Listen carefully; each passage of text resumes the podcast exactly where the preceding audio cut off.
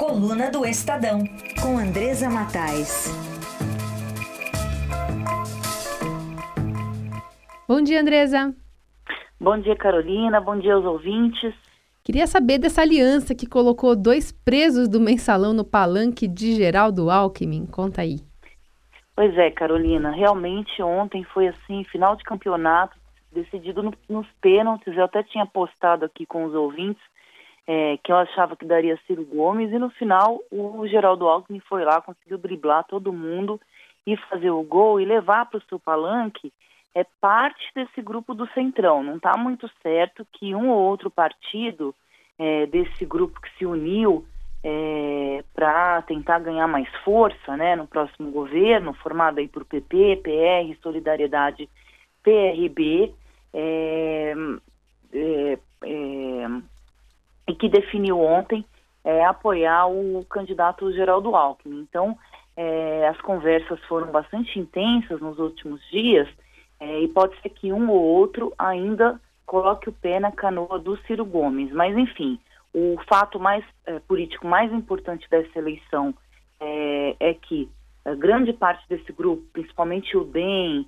é, e o PR e o PP, vão apoiar o candidato é, Geraldo Alckmin, mas isso traz para o Alckmin é, grandes vantagens, né? além de demonstrar uma força política, embora ele esteja atrás nas pesquisas, um pouco empacado ali, né? não sai dos 6, 7%, isso traz um problema para o Alckmin é, de como que ele vai explicar para o eleitorado de que ele está é, trazendo uma proposta nova, desvinculado do, do atual governo do presidente Michel Temer, uma vez que ele está recebendo o apoio é, dos principais colaboradores da gestão é, do presidente Michel Temer e vai ter no seu palanque, como você bem colocou, dois presos do mensalão, que é o Roberto Jefferson, o presidente do, PD, do PTB, e o Valdemar Costa Neto, que é o presidente do PR, e foi o principal é, fiador aí é, para que o Centrão é, optasse pelo Geraldo Alckmin e não pelo Ciro Gomes. É, em 2006, quando o Alckmin foi candidato a presidente, ele explorou bastante uma indignação do eleitor, né, com o episódio do mensalão, que foi o primeiro grande escândalo é, do PT envolvendo ali é, a cúpula do partido, foi todo mundo preso, é, respingou bastante no ex-presidente Lula na época, e agora é, esse discurso vai ter que ser abandonado, uma vez que ele vai estar ali de braços dados com pelo menos dois integrantes é, do esquema do mensalão, que foi comprovado né, pelo Supremo Tribunal Federal, tanto que vários deles foram presos, inclusive o Roberto Jefferson e o Valdemar Costa Neto. Então, essa vai ser uma dificuldade, na minha opinião, bastante grande. É, é, já há uma avaliação de que o próprio MDB pode rifar a candidatura do Henrique Meirelles mediante esse acordo aí em torno do Alckmin, também pode pular para a canoa do Geraldo Alckmin. Se não pular, Carolina, Ninguém acredita que o MDB vai ser isolado se o Alckmin vencer a eleição. Não há partido nenhum que possa governar sem o apoio do MDB, que tem a maior bancada no Congresso e certamente vai eleger a maior bancada é, para os próximos quatro anos, porque ele é um partido muito forte congressualmente. É, então eu já vi por aí algumas especulações de que o PP, de que o Centrão pode indicar além do presidente da Câmara, isso já estava no trato de qualquer acordo com o Ciro, uhum. seja com o Alckmin ou com o Bolsonaro, é, que o Rodrigo Maia será o próximo presidente da Câmara, claro, claro que se ele for reeleito deputado federal, até porque o Rodrigo Maia é um, um político que conseguiu fazer é, negociações e abrir conversas com todos os partidos. Então, não depende apenas do presidente da República. Claro que o presidente pode lançar um nome ali é, e, e, tem muita força, né, o, a, a, opinião do presidente da República. Mas o Rodrigo Maia ele fala com o centro, fala com a esquerda, fala com o centro-direita. Então, é, certamente, se ele for reeleito deputado federal, ele deve ser o próximo presidente da Câmara. Agora, no Senado, é, as coisas são mais complicadas. O MDB domina ali há muito tempo e seria muito difícil para o presidente da República, ainda mais se for o Alckmin, rifar o MDB por ali. Então, o Alckmin vai é, reproduzir toda essa aliança que apoia o atual governo do presidente Michel Temer.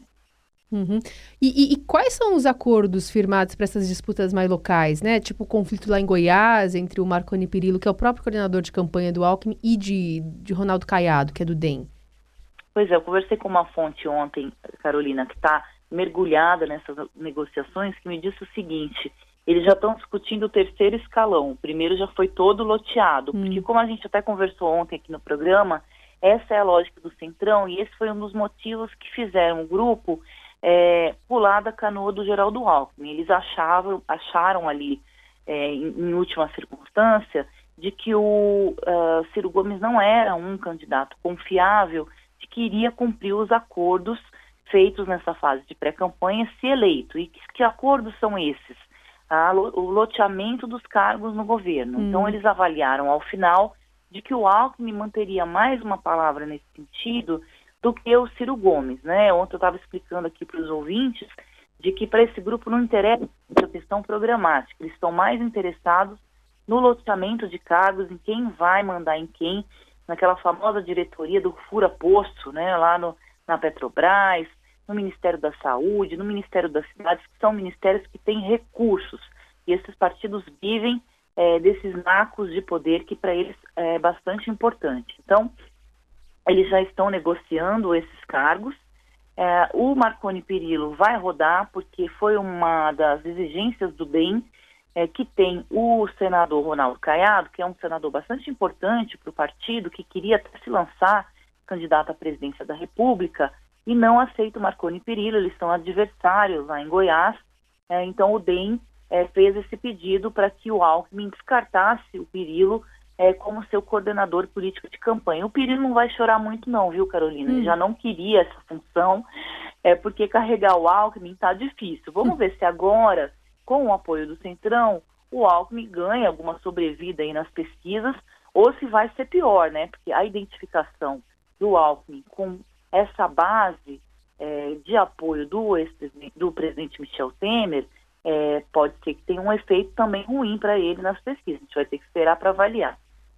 Muito bem. Bom, outro destaque aqui da coluna do Estadão de hoje falar sobre um deputado que estava meio desiludido. A gente até tirou uma, um trechinho de uma fala dele há alguns meses, é, falando que estava a fim de largar a política. Vamos ouvir.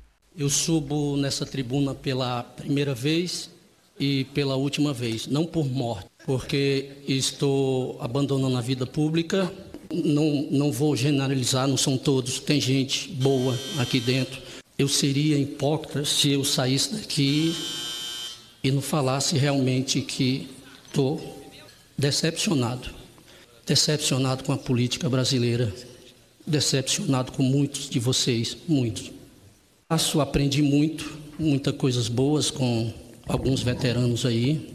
Sofri preconceito.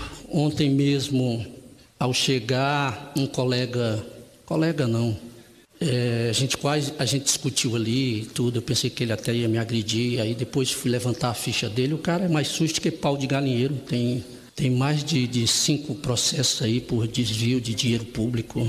Sabe que eu queria saber qual o argumento do PR para convencer o Tiririca a não abandonar esse barco da política, viu, Andresa? é impublicável, viu, Carolina? Hum. Mas, enfim, eles, é, o PR estava bastante incomodado com essa decisão do Tiririca de abandonar a vida pública e fez bastante pressão para que ele desistisse do discurso. Então, da parte do PR, eles estão anunciando que é, conseguiram demover o Tiririca e que ele será candidato à reeleição. É mais uma costura aí do Valdemar Costa Neto é, e é curioso, né, que o Tiririca diz aí no discurso único que ele fez, como você, como você disse, que foi em dezembro do ano passado, que ele estava bastante decepcionado com a política, mas escolheu justamente o PR, que é um partido que, o, que o, o chefe do partido, né, que é o Valdemar Costa Neto, foi preso no mensalão, está na Lava Jato, tem vários dos seus membros aí enrolados com a Lava Jato. Então, é, a, a decepção deveria vir da própria casa que ele escolheu para se candidatar. É, para o PR é muito importante ter o Tiririca, porque ele teve mais de um milhão de votos, ele foi o terceiro ou quarto deputado mais votado em toda a história do país, é, não é só em São Paulo, ou não é só numa eleição, em toda a história do país. Ele tem um eleitorado muito cativo, isso na primeira eleição, na segunda eleição, É, ele perdeu ali, é, quem foi o deputado mais votado, ah, se eu não me engano, foi o Celso Russomano, o Bolsonaro também foi muito bem votado, é, e você tem aí nesse grupo o Tiririca. Então, para o PR era bastante importante ter o Tiririca no palanque, é, porque ele vai garantir ao partido a eleição de outros parlamentares. Então, eles avaliavam que sem o Tiririca, ah, elegeriam a, o PR elegeria apenas três deputados, deputados federais aí em São Paulo. Com o Tiririca, esse número pode dobrar, chegar até seis deputados federais. Então, por isso, tão importante é, para o partido. É, o PR, que agora está no palanque do Geraldo Alckmin, é, fazer uma bancada forte é importante para o Alckmin, porque ele vai ter uma base no Congresso bastante ampla se ele for, for eleito presidente e todo mundo está careca de saber no Brasil, por, por uh, aprendizado na prática, que um presidente sem base no Congresso é, termina perdendo o mandato. Então, quanto mais parlamentares, é, o PR, o DEM, o PP, esse grupo que apoia é, o, hoje o Geraldo Alckmin fizer, melhor é, para o próximo presidente da República. Tem um fatinho que eu não comentei, eu queria voltar na, na questão da aliança, Carolina, hum. que é o vice, né, que o é, que será o Josué Gomes, José Alencar, a gente já comentou sobre ele ao longo da semana, é, e que é, é eu estou chamando de vice dos sonhos, porque ele declarou, é, numa eleição que ele participou aí por uns anos atrás ao Senado, um patrimônio de 96 milhões de reais. É, e agora, é, o que ele contou ao partido é que vai ajudar a financiar a campanha é, que ele vai participar do próprio bolso. Né? Este ano está liberado ali pelo Tribunal Superior Eleitoral que os candidatos coloquem dinheiro no próprio bolso. Então, haja dinheiro, né? Uma pessoa que tinha, acho que há uns 4, 8 anos, uma fortuna declarada de 96 milhões de reais, é, qualquer, é, qualquer um milhão é troco, né, Carolina? Oh, se é.